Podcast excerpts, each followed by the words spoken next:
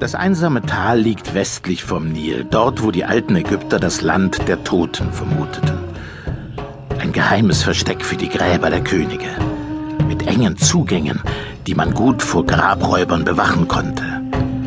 Die toten Könige sollten hier besser geschützt ruhen als in den protzigen Pyramiden, die Plünderer geradezu magnetisch anzogen.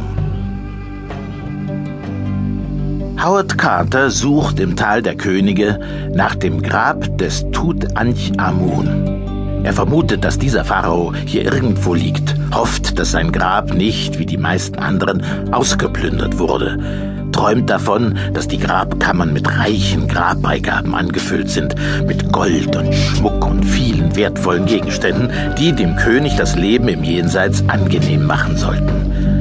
Carters Arbeiter haben unter seiner Anleitung in den letzten Jahren fast das ganze Tal, schätzungsweise 200.000 Tonnen Sand und Geröll, umgegraben und durchsiebt.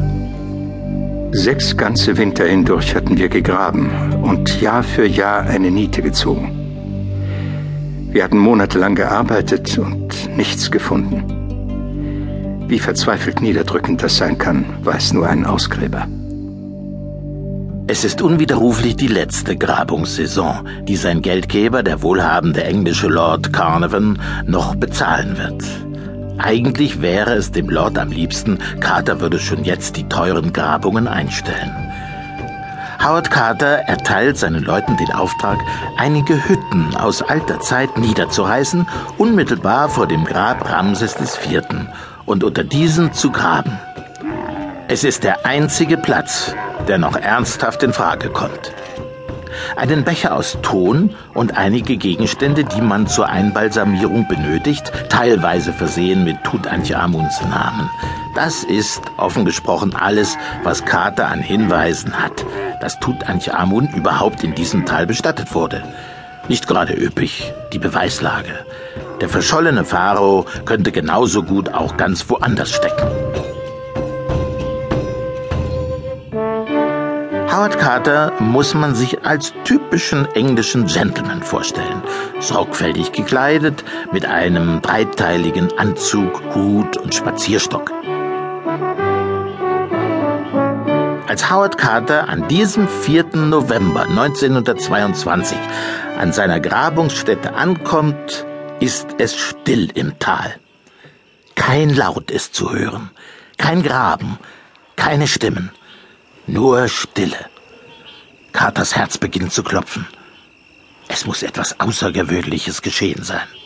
Man begrüßte mich mit der Nachricht, dass eine in den Felsen gehauene Stufe gefunden worden war.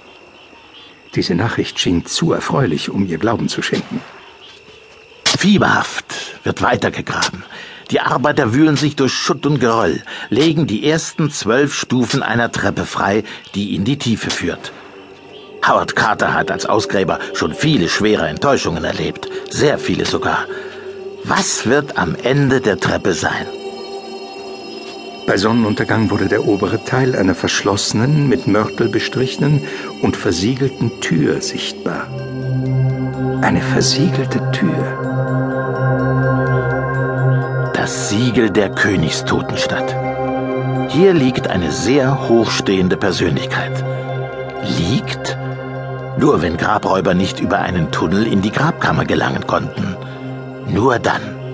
Es war ein Augenblick, bei dem es einen Ausgräber durchschauern konnte.